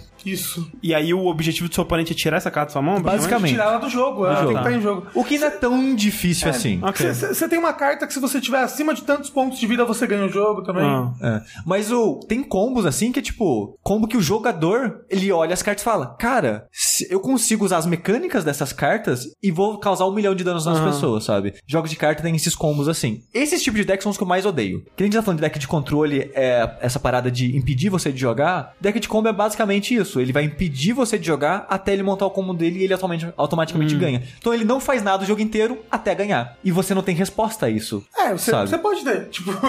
É. Né? De- É- é Depende tipo, muito é. de co- como o seu deck tá montado. Tem deck que é mais forte contra o outro. Sim. Isso é normal. O Magic ele tem mais ferramentas pra você interromper isso, tem cartas que você pode olhar a mão do seu inimigo, tem cartas que você olha a mão e desca- faz ele descartar. Não, quero que você jogue isso Tem aqui carta fora. que limpa a mesa toda. É. Então o Magic ele tem mais mecânicas disso. Hearthstone, por exemplo, deck de combo, você só assiste o cara ganhar um jogo, sabe? Tem um deck agora, que é a expansão nova, que é do Shudderwock, eu, eu acho que é o nome do bicho. Que, cara, se o cara fez o deck, o combo dele lá, das, sei lá, 5, 6 cartas, acabou o jogo. E é horrível, porque essa carta ela tem uma animação gigantesca e o cara baixa 10 desse bicho no mesmo turno e você fala, ok, eu vou assistir essa animação 10 minutos agora pra perder o jogo, sabe? É terrível, pelo amor de Blizzard, arruma essa porra. Mas voltando ao Magic em si, eu achei muito legal, porque as cartas que eles já vêm de graça pra você ali no jogo, com os 10 decks prontos, é uma base muito boa pra você entender como os decks atuais jogam. Que assim, como ainda é um alpha, ele não te ensina, não tem tutorial, não te ensina ah, o que, que é mana, o que, que é virar mana, o que, que é isso, quantas manas eu preciso no meu deck. Ele não te ensina esses básicos é, de aprender a jogar Magic. Eu perguntei no Twitter sobre isso, né? O que, que as pessoas que não jogaram Magic estavam achando. E algumas pessoas que não conheciam Magic estavam jogando no beta e falou que conseguiu aprender meio que na tentativa e erro e não foi difícil. É, mas é, é, talvez sem um tutorial dentro do jogo, você tenha que dar uma procuradinha pra fora, né? Sim, sim. No YouTube, no YouTube deve ter vários tu- tutoriais, então você consegue aprender o jogo em outros lugares. Mas um aviso, não tem isso no jogo em si, por enquanto. Mas os decks que estão lá, eles dão uma base boa, apesar de não ser muito bons. Por exemplo, Magic tem no mínimo 60 cartas. E, e normalmente vai ter 60 cartas no deck, porque quanto mais cartas você tem, mais você dilui aquele deck, mais difícil Isso. é achar a carta que você quer. É, e normalmente 60 cartas, 40 cartas normais e 20 terrenos. Tem deck que tem 24, tem deck que tem 18, e aí vai variando de acordo com o seu deck e o jogador ser experiente e tal. Isso, pelo menos, o, o Magic Arena ele preenche terreno sozinho, o que é bem legal pra quem tá aprendendo e não sabe as nuances de será que vale a pena eu arriscar jogar com menos é, terreno ou mais Mas terreno isso é obrigatório ou é algo tipo uma muleta pra quem tá começando? Ele É, preenche não, não, é uma sozinho? muleta. É uma muleta. Ok. Esse jogo ele tem várias coisas automatizadas que você pode desligar. Ah, legal, legal. Porque assim, Magic é um jogo muito complicado e muito antigo. Então as pessoas que jogam Magic desde 94 são bem puristas, né? Uhum. Tanto que é até engraçado ver a reação das pessoas com Magic Arena. Porque, como eu tô jogando agora, eu quero assistir pessoas jogando Magic. Então, tem o Brian Kibler. Ele era um jogador profissional de Magic, ele tá até no Hall of Fame do Magic, ganhou vários campeonatos, blá blá blá. Só que hoje em dia ele meio que tá aposentado do Magic. E ele tá focando só no Hearthstone. Quando o Magic Arena saiu o Closed Beta, o pessoal da Wizard of the Coast, ou sei lá que é o estúdio que tá fazendo o jogo, chegou nele e falou: Ó, a gente vai pagar pra você toda quinta-feira durante um mês de streamar esse jogo. E toda quinta-feira ele tá jogando Magic Arena. E é muito legal ver um cara que é foda, tipo, é, é meio que uma lenda pro Magic, voltar a jogar Magic e ter as reações dele a esse jogo, né? E ele tá mega feliz, tá empolgado, ele tá gostando das interações, das Dinheiro animações. bolso. Não, tipo, ele, é- ele é bem sincero nesse Sim, quesito, sim, sabe? sim, de sim. falar, olha, ele gosta da- das interações, de como o jogo tá mais Aham. rápido, dinâmico. Que, cara, Magic antigamente digital era terrível. Era terrível, porque é um jogo que é muito de resposta. Ele foi feito pensando em pessoas físicas É, ele, foi, jogando. ele foi feito né, em 94, você não tinha essa possibilidade, É. né, de jogar Hearthstone. É porque ele é muito de reação. Por exemplo, baixei uma criatura, Rafa. Em resposta, eu fiz isso. E aí, o, o Sushi fala, em resposta eu fiz isso. Eu, em resposta eu faço isso. É. Ele não é muito de, tipo, agora é o meu turno, agora acabou meu turno, agora é o seu Sim, turno. ele tem os turnos dos jogadores, mas você pode interromper o turno do jogador Uhum. com suas ações. É, sim. E Pode fazer- ter várias cartas que fazem isso a qualquer momento. Exato. Tem, tem, por exemplo, um- uma fase inicial do turno que você não faz nada, ela é só a fase inicial. Eu posso fazer algo em resposta à fase inicial do sushi. Tipo, aí, em resposta à sua fase inicial, É. que ele nem faz nada, eu faço isso. É entendeu? porque aí nessa fase inicial, tipo, por exemplo, eu vou desvirar as cartas que eu virei no meu turno. Aí o Rafa, antes de você desvirar a sua carta, eu faço isso, por exemplo. É, tipo, você pode interromper a qualquer momento o sushi fazendo as coisas. É bem É. loucura. E fazer isso digital são várias mini barras de loading. Porque É. baixei a criatura, uma barrinha de espera pra ver se o cara faz alguma coisa. Ou que ele não fez nada, o jogo continua. Ah, fez outra coisa, uma barrinha de espera. Então era lento e arrastado e era insuportável. Até as pessoas que gostam de Magic mais do que eu assim, não gostavam muito. Nunca fez sucesso, sabe? Uhum, é, Apesar sempre ouvi falar mal mesmo. e esse Magic Arena, ele tá tentando arrumar isso, sabe? E pra mim ele conseguiu, porque você pode desligar as partes automáticas e voltar a ter barrinha se você quiser, mas ele meio que tá bem automatizado, tipo o Hearthstone, sabe? Se eu tenho mana sobrando, se eu tenho carta na minha mão que eu posso fazer em resposta, ele vai parando de tempo em tempo. É, é que é bizarro que, tipo, eu fico pensando assim, isso era assim, mas era muito por incompetência dos caras, né? Porque, por exemplo, se existe FPS, que eu posso te dar um tiro sem perguntar se você quer receber o tiro, você conseguiria fazer um, um jogo desse que, tipo, eu posso te interromper sem precisar esperar pra ver se você vai ser, tipo, sabe? Sim. Daria pra fazer uma coisa mais dinâmica Sim. online, né? É, E eles É, mas isso ia precisar de investimento que talvez eles Ah, nunca fizeram, sabe? É. E aqui tá bem dinâmico, eu tô achando muito fluido. Então, eu acho tão, tão fluido como eu jogar Hearthstone hoje em dia, sabe? Eu tô achando isso maravilhoso. Tipo, o Brian Kibler, eu vi ele falando muito bem. É, outros streamers que eu não conhecia e fui procurar. Provavelmente não tava sendo pago, porque eram streamers pequenos e tal. Também tava gostando e, e elogiando o jogo. Só que o pessoal mais purista, nos comentários, Aham. pra mim chega a ser engraçado, sabe? Porque os caras falam, ah, não acredito que agora quando eu baixo uma carta ela fala. Ah, não acredito que agora quando A eu ataco. fala? É, quando você abaixa um Planeswalker, ele tem uma frasezinha de efeito, Ah, que loucura! sabe? Tipo Hearthstone. Ah, Só que, tipo, Hearthstone, toda carta tem uma frase de ataque, Ah, ah. toda carta tem uma frase de, de morrer e de baixar, essas coisas. Eu gosto porque dá, dá uma personalidade pra cada uma daquelas cartas. No Magic Arena, por enquanto, frase é só esse Planeswalker, que é meio que uma carta herói que você baixa, e animação pra entrar são só umas cartas míticas. Que quando você abaixa, sai meio que uma versão 3D dela. Ah, legal. Tipo um dinossauro, por exemplo. Você abaixa a carta, sai um dinossauro 3D da carta e dá um grito e volta pra dentro da carta. Uma paradinha rapidinha, sabe? O pessoal fica putaço com isso. tipo, ah, pra que sair o bicho da carta? Pra que falar? E quando você ataca, a carta ela vai, tipo, levanta, como se fosse um objeto 3D, e bate no seu inimigo. Cara, uma animação, tipo, menos de um segundo. É tipo, pá, É, tipo, inspirado, obviamente, pelo Hearthstone, né? Sim. E o pessoal fica puto com isso. Ah, pra que, que a carta tem que sair? Purista, sabe? Não, Ah. tipo, sempre vai ter. Eles devem ficar putos também com essa coisa da- de, de usar o terreno automaticamente, né? Isso, sim, mas você pode desligar isso, Sim, sabe? é tipo, eu imagino que seja tipo um botão de autocombo em jogo de luta uh, atualmente, que é tipo, tá lá pra quem tá começando, né, e se sentir mais competitivo e tal, mas quem sabe jogar mesmo não vai usar aquilo, né? Sim. Mas falando da minha surpresa em voltar pro Magic, é que o Magic ele é muito mais poderoso, as cartas são muito mais poderosas que a do Hearthstone, porque assim, tem uma tirinha que é bem antiga já, que é tipo, a maneiras que empresas balanceiam seus jogos. Ah, Blizzard, se tem alguém muito forte, coloca fraco igual mais fraco. Ah, eu acho que é a, a Valve, se tem alguém fraco, deixa ela forte igual aos mais fortes. Cada empresa tem seu sua filosofia de balanceamento, né? Então a Blizzard, como ela tem essa ideia de, ah, se tem uma carta que se destaca muito forte, ela deixa aquela carta fraca ou até inutiliza aquela carta pra todo mundo ficar meio que no mesmo Nivelar, nível de herói. ah. de- Exato, pra nivelar. No Magic, é o contrário. Se tem uma coisa forte, eles vão fazer outras coisas fortes pra competir de igual. Então, cara, é cada combo e cada deck que é absurdo, sabe? Se você deixar um deck funcionar, por mais simples que ele seja, você tá fudido. Por exemplo, o deck que eu tenho jogado agora é um deck preto e verde, que é foco em explorar. Essa mecânica de explorar é assim, eu baixei uma criatura, ela explora. O que que isso faz? Eu olho a carta do topo do meu baralho. Se essa carta for um terreno, eu compro a carta. Se ela não for um terreno, eu escolho se eu coloco no baralho ou no cemitério. E a criatura ganha mais um, mais um. Só essa explicação já é mais complicada que a carta mais complicada de Hearthstone.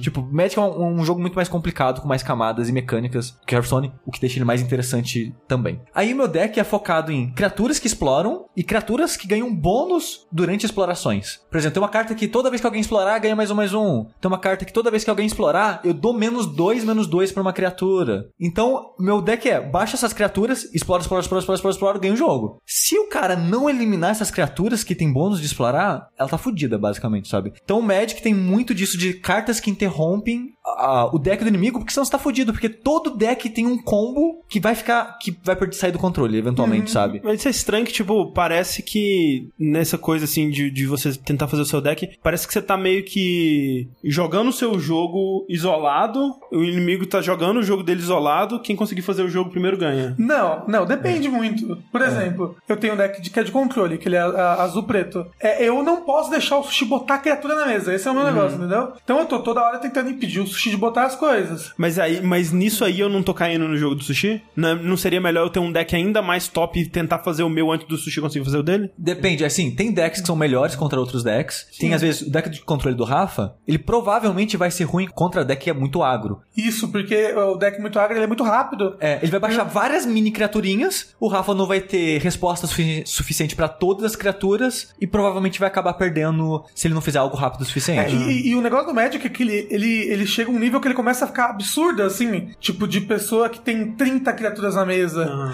Te- Teve uma partida entre dois amigos meus que um deles tinha um anjo que duplicava a vida. Teve um momento da partida e, e o outro tava com um negócio que ele não podia morrer. Teve um, um momento da partida que um tava com 20 pontos de vida, o outro tava, tipo, com 30 mil pontos de vida. Cara. E era já impossível dele dar dano o suficiente, então eles tiveram que se matar por deck over. É que quando acaba o deck, perde quem tiver que comprar uma carta e não tiver uma carta lá. É, o Magic ele tem esse- esses absurdos assim Sim. que tornam o jogo bem divertido e único, porque como são 14 anos, quantos anos são? Esse ano, é, eles vão comemorar 25 anos, na verdade, de Magic durante esse ano. Tanto que vai. A nova expansão, ela é meio que um, uma volta às origens. Porque o- na história, né?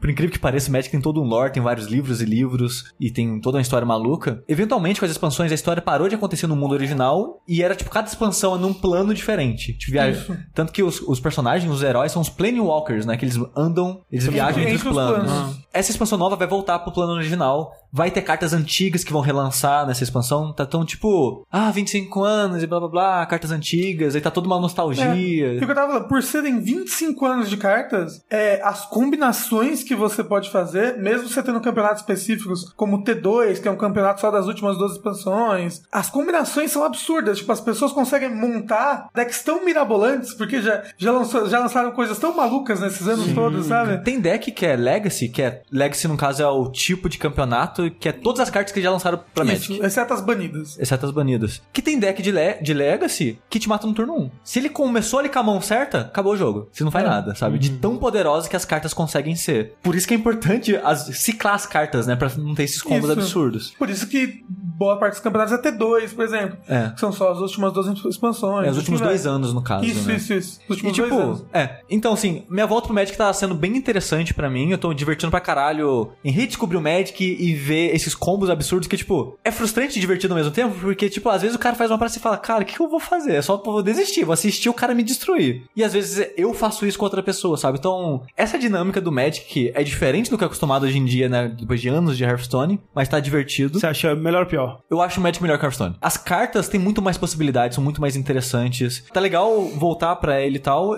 Tem uns problemas na economia do jogo ainda, porque, tipo, como tá alfa, eles não aceitam dinheiro de verdade. Você só tem os busters que eles vão te dando enquanto você joga. E tem coisas interessantes lá, tipo, toda vitória você ganha uma carta, que pode ser de todas as raridades. E acumula até acho que 35 cartas por dia, o que é bastante. É, por semana, a cada 5 vitórias, você ganha um buster, acumulando até 15. Então você pode ganhar até 3 busters de graça na semana com 15 vitórias ali, fora as 35 cartas por dia se você jogar o suficiente. Então, você consegue bastante carta, isso é interessante. Tem sistema de troca de cartas? Não tem, aí que tá. Que o Magic é muito disso, né? Tem toda uma economia que a gente vive comprando e vendendo cartas de Magic na vida real, Ah, tem né? carta de Magic que é 20 mil dólares. Sim. No digital não tem isso, né? Não tem a troca. O que, que eles fizeram? Eu acho até interessante a ideia, mas a implementação eu não tô achando muito boa. A- no jogo eles colocaram wild cards, que é tipo um coringa. Quando você abre um buster, tem o coringa comum, incomum, raro e mítico, que são as raridades que as cartas têm do jogo. Então se você pega esse coringa, você transforma ele em qualquer carta que você quiser daquela raridade. Pô, legal. Melhor que Hearthstone, que você tem que destruir carta pra conseguir um recurso, com esse recurso construir uma carta. Por exemplo, uma carta lendária, que é a maior raridade do Hearthstone, custa 1.600 pozinhos. Se eu destruir uma lendária que eu não quero, é 400 pozinhos. Hum. Eu tenho que destruir quatro lendárias pra fazer uma. Uhum. É coisa pra caralho. É.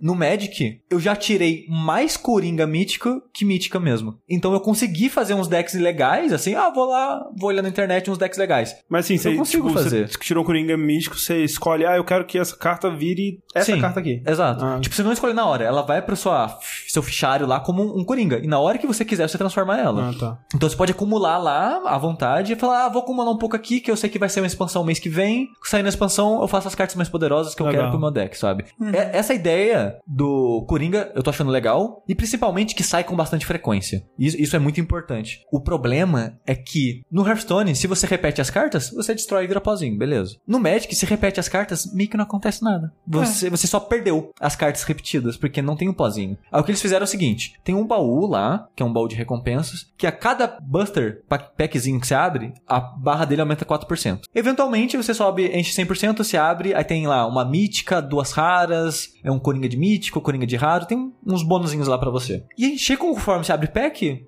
não, é um bom, uma boa recompensa e tal. Mas o importante é, aquilo tinha que encher muito com carta repetida. E enche 0,1%. Eu tiro uma carta repetida e encheu 0,1%. Eu tenho que tirar mil cartas repetidas pra ganhar, tipo, seis cartas. Pelo amor de Deus, gente. O que, que os caras têm na cabeça? Probleminha É, aí. alfa é alfa. tipo, quase tudo da parte monetária do jogo eu acho legal. Cartas, cartas cada vitória? Porra, foda. Cara, no Hearthstone, a cada três vitórias você ganha 10 moedas. 10 moedas é um décimo de Buster, né? Que você gasta 100 pra abrir um pacote. Então, 30 vitórias é um pacote no Hearthstone. Aqui, uma vitória é uma carta, 5 vitórias é um pacote. Ótimo. Só que, eventualmente, vai começar a repetir tudo. E eu, por exemplo, nem tenho tanta carta assim, e a- quase todo pack que eu abro eu acho uma comum repetida. E vira 0,1%, ou seja, joguei fora, sabe?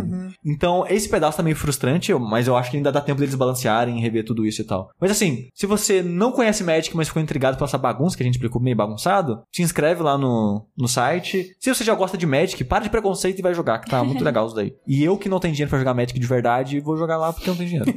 É o Magic dos pobres. Exatamente. Pra fechar, então, eu queria só retornar ao um jogo que eu comentei há dois vértices atrás, ou um vértice atrás? Dois vértices atrás, acho que foi. Ou um vértice atrás. Ou dois vértices atrás, ou um vértice atrás. Ou dois, ou um. Que é o Far Cry 5.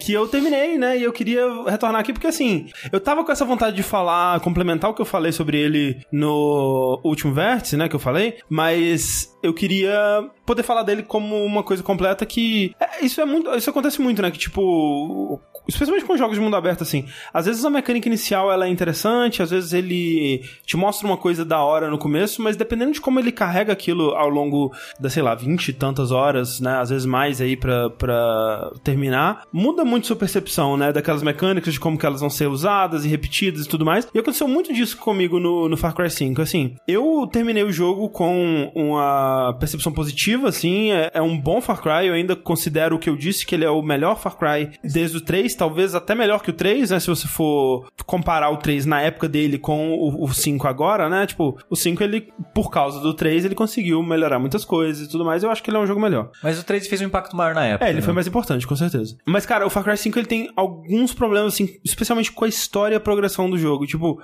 o jeito que ele lida com as habilidades, né? Que eu vi muita gente reclamando que, tipo, ah, ele não tem mais o crafting, né? E agora tudo você consegue com dinheiro e os pontos de habilidade que você consegue, estilo Wolfenstein, né? Que eu comentei que, tipo, ah, você mata cinco pessoas com troféus headshot. internos, é, assim. você ganha pontos e tal. Eu acho que isso ainda funciona. É bem fácil você conseguir essas habilidades até o final do jogo. Tipo, se eu pescasse um peixe mais difícil, assim, mais raro, eu ganhava três pontos, assim, o que é bastante. Então, tem muita coisa fácil que você consegue fazer pra conseguir esses pontos. Então, é... Isso é ruim? Não, isso eu acho bom. Mas o problema, pra mim, é as habilidades em si, sabe? Porque, cara, eu não lembro de um jogo com uma lista de habilidades mais bosta, cara. Porque, tipo, quando você vai escolher qual habilidade que você quer, o conflito precisa estar, tipo, cara, eu quero todas, velho. Eu quero, porra, qual que eu vou pegar agora, sabe? Que legal. E, tipo, nesse é. Ah, vai, qual que eu, qual que eu menos desgosto aqui, sabe? Qual que é o. qual que é a que parece menos inútil? Tem, tipo.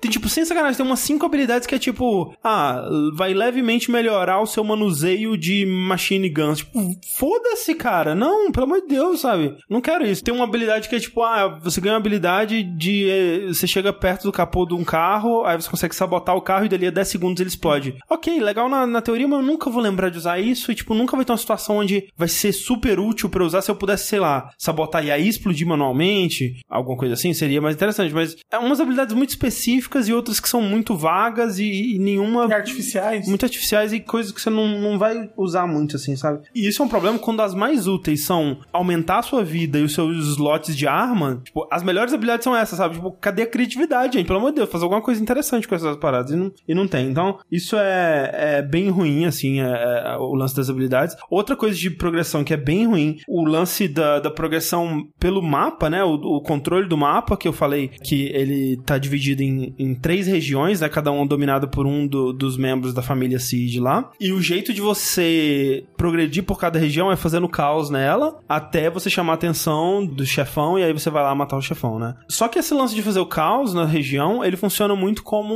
um. Tipo um GTA GTA, né? Você começa a fazer causa, a polícia vai cada vez mais te perseguindo. Só que no GTA, tipo, você fugiu da polícia, fugiu. No Far Cry, isso é permanente. Tipo, quanto mais causa você faz, quanto mais lugares você toma, quanto mais gente você mata, quanto mais missões você faz, mais eles vão ficando na sua cola naquela região. E chega um ponto que é insuportável. Tipo, tem. Fazer um teste assim, tipo, dá um fast travel pra qualquer lugar do mapa espera 10 segundos. Vai ter, tipo, 30 jeeps, 14 aviões jogando bomba na sua cabeça. Fica insuportável de, de andar pelo mundo, sabe? É, é muito ruim. E não faz sentido porque, tipo, quanto mais pessoas você mata, mais pessoas tem pra. Tipo, é, é quanto mais queijo, menos queijo. Tipo, é- era pra ser o contrário, sabe? Tipo, é- era pra. Quanto mais você domina aquela região e quanto mais você toma os lugares que eles dominam e quanto mais você faz missões e mata os cultistas, era pra ter menos, né? Ah, Indo atrás de você, se pensar pela lógica, mas não, tem mais. É frustrante porque você não sente que você tá fazendo uma diferença no mundo ali, sabe? Ok, eu tomei essa, esse lugar que eles estavam dominando, mas, tipo, ainda tem gente pra caralho me matando. Então, você sente que você não tá causando impacto ali. E, cara, a pior decisão de todos, que eu não consigo entender como que alguém pensou que isso seria uma boa ideia, a, a barra de cada chefão, de cada um dos três chefões, ela é dividida em três, né? E a cada terço dessa barra que você completa, você é automaticamente sequestrado por aquele chefão pra uma cena, uma missão especial, uma cena que, tipo, é basicamente só pra eles terem cenas do, do chefão conversando com você, tipo, creep, tipo, vaza, assim e tal. E aí você faz uma missão que você escapa do, do controle dele, alguma coisa assim. Aí tu é sequestrado nove vezes no jogo? M- Mais, é, porque tem outras situações, mas sim, nove vezes pelos, pelos caras. E, tipo, primeiro, isso faz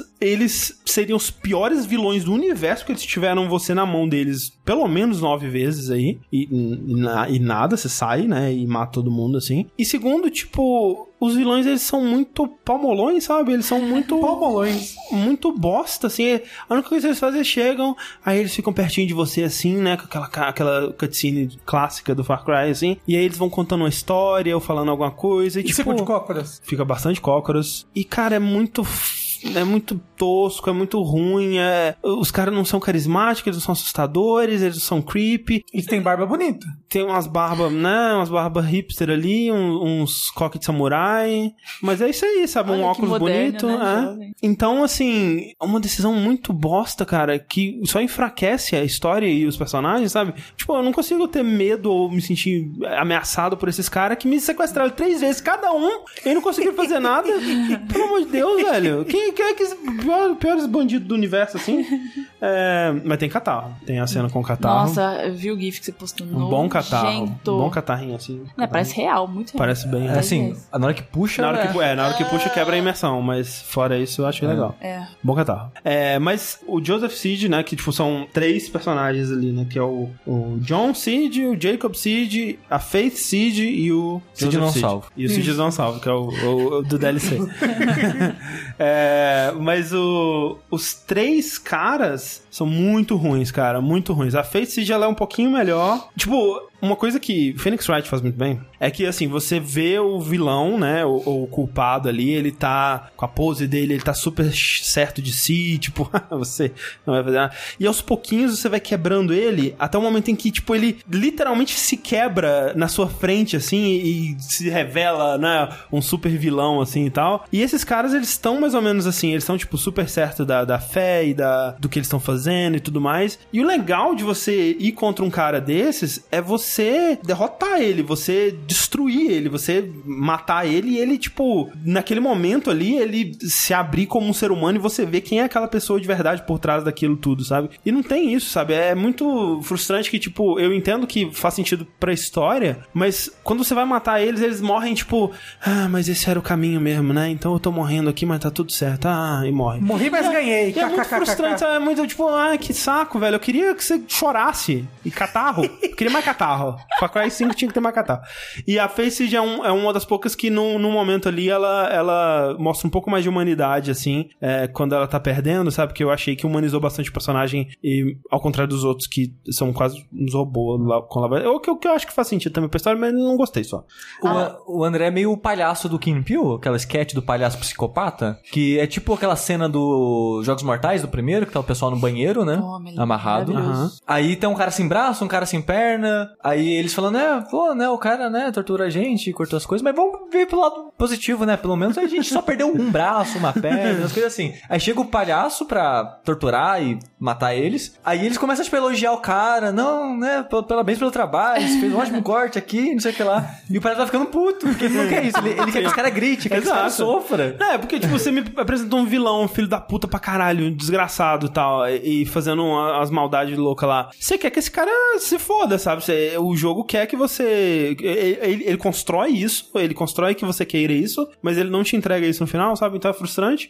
Mas também, dito isso, quando, como- quando você vê o final do jogo, que é um ótimo final, inclusive, é um ótimo, ótimo final. É, tem, tipo, tem. Vamos dizer, tem três finais, né? Tem um final piada, que é tipo do Far Cry 4, né? Que você consegue ele no comecinho. Aí tem um, um final ruim, entre aspas, e depois o final correto, né? Que é, que é o, o final oficial, real oficial. E esse final real oficial, parabéns, viu? É muito É bom. o, que- o que eu ouvi falar, todo mundo falando disso. Tipo, não, tem que jogar o final, porque o final é muito bom. É muito bom, é muito bom. É surpreendente. A cutscene final ou os momentos finais do jogo? Os dois. Ele tem um, uma- um momento final ali de, vamos dizer, de.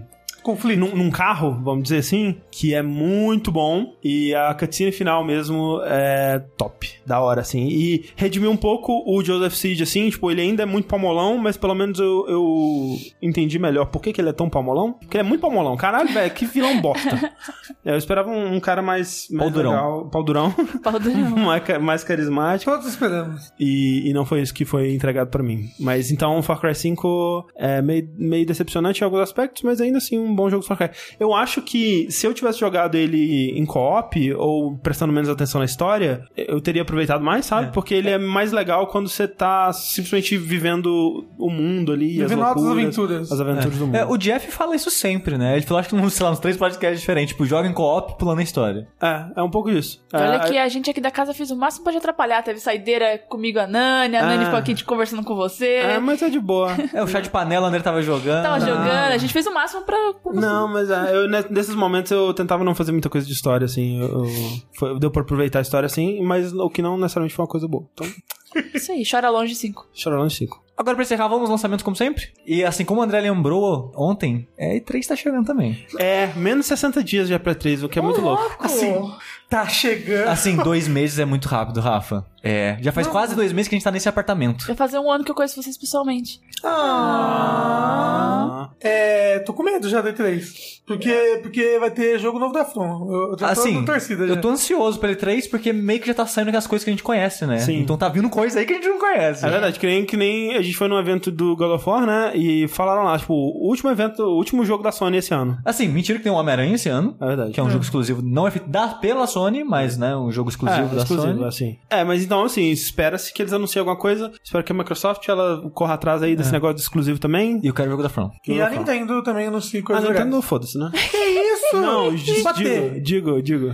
É, a Nintendo vai ser um Nintendo Direct de papelão. Pô, pô, tem direct gostosinho da E3 ali, ó. Mua, mua, Metroid Prime 4, me dá gameplay. Mas então, começando a semana que vem, Frostpunk, dia 24 de abril pra PC. Frostpunk, que, pra quem não sabe, é o novo jogo do Eleven Bits, que é o... Que é o estúdio do This God of War of Mine. Exatamente. e fez aquele jogo de invasão alienígena, que é tipo um Tower Defense reverso, que os alienígenas invadiram a Terra, dominaram o mundo, e você é meio que uma resistência. Então você tá andando com, tipo, uma fileira de soldados, exércitos, tanques, o que seja, pela cidade, e as torres são os alienígenas atacando você. Então não é um Tower Defense reverso Sobre o que, é o Frostpunk? Que eu gosto de Dwarf Mine, hein? É tipo um This War of Mine, só que mais estratégia. Aí eu não sei se você vai tanto. Porque assim, ele é um jogo que meio que teve um aquecimento global reverso, que o mundo congelou. Aí você é um grupo de sobreviventes que tá lá no, no gelo, tudo congelado. E você só tem, tipo, uma fornalha gigantesca, tipo uma torre, um prédio, que você precisa de carvão pra aquecer ela. Aí você aquece ela, então você tem uma parte quentinha ali da sua população. Só que você tem que ir crescendo na cidade, porque, tipo, as pessoas estão com fome. Aí você faz uma cacinha, um- uma parada pra treinar caçadores. O pessoal tá ficando doente, você faz um hospital. Então você tem esse gerenciamento de cidade, tipo um Sin City, só que focado mais na sobrevivência. Tipo, não tem invasão de inimigos, é só você contra o ambiente mesmo. Ah, Mine é sobrevivência também. É. E tá gelado, porque... É só que Mine é uma coisa mais pessoal, né? Das pessoinhas ali É, e sim, tal. E- esse também tem um pouco disso. Tipo, eu já tô falando um pouco de review do jogo que a gente recebeu, eu joguei uma horinha dele, mas pode falar um pouquinho, então não tô quebrando nada. É engraçado que você tem uma cidade com, sei lá, 50 pessoas, só que você dá zoom, você vê as 50 Ah, tá. pessoas lá. Legal. Você pode clicar na pessoa, ela tem um nome, Ah, tem legal. se ela tá feliz, se ela tá doente, tem todas essas paradas, sabe? Então, ele tem essa parada de escala de uma cidade, uma escala maior, só que também tem um pouquinho do nível pessoal, de você colocar aquela pessoa pra trabalhar naquilo e acompanhar o desenvolvimento dela e tal. O jogo parece bem denso, mas bem interessante ao mesmo tempo. Vamos ver se eu jogo pra falar no próximo Me vértice. interessei. Continuando os lançamentos, dia 24 de abril, também pra PC, Battletech, que pra quem não sabe, é um jogo que começou como um jogo físico, tipo Warhammer, Uhum. que começou como um jogo de tabuleiro, Sim, sim. físico, com os bonequinhos lá e tal. Battletech também era isso, é um jogo de estratégia físico, que tá sendo desenvolvido pelo estúdio que fez aquele a trilogia do Shadowrun. Hum. Eu esqueci o nome do estúdio agora, o nome bizarro. É, eles estão lançando, parece bem interessante, ele vai ser um jogo meio Final Fantasy Tactics, um Tactics assim de turno, tá parecendo bem interessante. Battletech então, dia 24 de abril pra PS4 e Switch, Galgan 2. Opa, aí sim, hein? Esse eu coloquei pros otaku aí ficar feliz. Opa, Mel, é um jogo Lá vai. que ele é tipo. Você já viu aqueles jogos de, de fliperama de, de tipo House of the Dead, que é, que é de pistola assim? Ah, no eu fliperama? sei que Aham. jogo Que é, é tipo, você atira, você atira no inimigo, tá, tá, tá, tá, É, aí ah, o jogo, vai anda, andando e você vai aí atirando. tá, tá, tá, tá. É, Ok. É, é isso, só que em vez de zumbi, são meninas colegiais. Ah, de meu 16 Deus. aí anos, coloca É. aí. E ao invés de uma arma, é uma arma de amor. Que você atira Ah, o coração não, nelas. gente. Aí elas ficam apaixonadas, mostra a calcinha. Ah, para. Isso, vão se despindo. Ah, puta que pariu, eu vou embora. Japão, né, gente? Tem que acabar o anime. Tem que acabar o Japão. Então é Galgan 2 pra PS4 e Switch. Eu acho engraçado. vamos pedir esse jogo de quem que Não, Assim, Pelo amor o pior de é Deus, que eu tô com não. vontade de não, eu Não. proíbo esse jogo de entrar nessa casa, não é possível. Saideira de Galgan 2? Não, não, eu boto fogo no saideira. Então, se você tá aqui, compra escondido aí. não deixa a Mel saber, não. Não me conta. Também dia 24 de abril, porque terça que vem tá, vocês estão fudidos. Pra PC e PS4, Sword of Dito. Olha só. Que esse aí tá no embargo, eu não posso falar nada não. Mas vai sair dia 24 e no próximo vértice de joguinhos eu falo dele, que eu joguei um pouquinho dele. Agora é a sessão Port pro Switch. Dia 24 de abril, pra Switch, South Park é a fenda que abunda a força. É isso daí, hein? Que nome. Bom jogo, gostei bastante. é, South mais Park, né? que um, é mais fraco que um, mas é bem Eu divertido. não gosto de South Park. South Park, Só é né? a melhor animação. Não é, história. gente, não é. Fala uma melhor. Fala 20, cita 20. Cita 20 animações melhores. Olha, eu não gosto, mas até Simpsons é melhor que South Park. Não, não, não é não. Simpsons já fez legal. E fechando os lançamentos, outro porte pra Switch, dia 26 de abril, Late Shift. Eu só coloquei aqui porque a gente jogou ele no Qual que é saideira. esse jogo? É aquele que é tipo Ah. um filme, você só vai... Ah, pô, gostei desse, hein? Legal, legal, Late Shift. É. Assim, interessante. Ah, é um filme que você vai fazer umas escolhas ali, com os atores ruins, mas essa é a graça. É. Esses atores até que são ok. A gente terminou esse jogo? Terminou. Sim, Terminou. Foi tipo uma hora e meia. É. É divertido. É um filme... Gostei, gostei. Ah, bem produzido, é legal. É. É. um dos melhores desse tipo aí. Já que não tem Netflix pro Switch, compra o Late Shift e assiste aí no Switch. E enquanto não chega nem Netflix no Switch, nem God of War, eu sou o André Campos. Eu sou o Eduardo Sushi. Eu sou o Rafael Kina. e eu sou a Mel. E até a próxima. Tchau, tchau. Tchau.